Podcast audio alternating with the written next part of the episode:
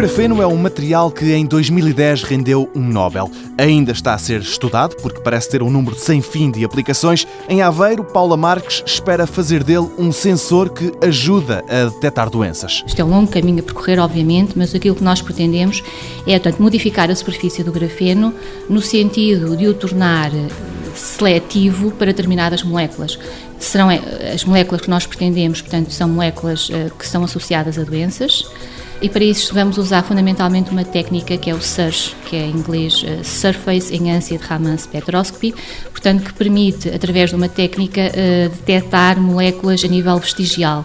O grafeno, devido às suas características uh, condutoras, grande mobilidade eletrónica, permite de facto ser usado para este fim. O trabalho está a correr bem. Temos já, eh, inclusive, um artigo publicado no Chemical eh, Materials em que, associando nanopartículas de ouro ao grafeno, conseguimos detectar moléculas em quantidades vestigiais. O grafeno, sublinha a professora Paula Marques, poderá assim ser usado para fazer diagnósticos. Quando nós temos, por exemplo, um fluido fisiológico, sangue, eh, urina, ou quer que seja, se existe uma doença, já terá lá moléculas a nível vestigial que o indicam. Portanto, nós precisamos de uma técnica muito apurada que permita detectar, então, de facto, a presença dessas moléculas. E é nesse sentido que nós estamos, de facto, a atuar.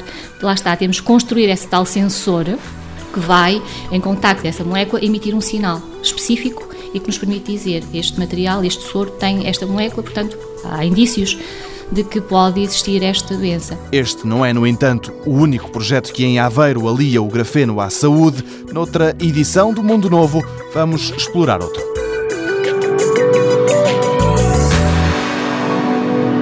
Mundo Novo, um programa do Concurso Nacional de Inovação BSTSF.